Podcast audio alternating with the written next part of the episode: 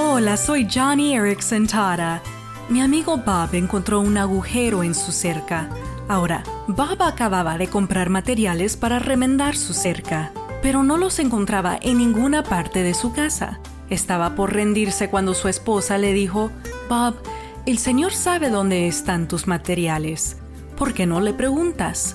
Al principio se le hizo algo extraño a Bob, pero luego se detuvo y le pidió al Señor que lo ayudara a localizar sus materiales, y resulta que lo encontró en el siguiente cajón que abrió. Como Bob, a menudo olvidamos que Dios conoce y se preocupa por cada aspecto de nuestra vida, incluso lo más pequeño. Pero el Salmo 37 nos recuerda que el Señor se deleita en cada detalle de nuestras vidas, Así es, amigo, amiga, Dios se deleita cuando lavas platos, manejas e incluso cuando te toca reparar tu cerca.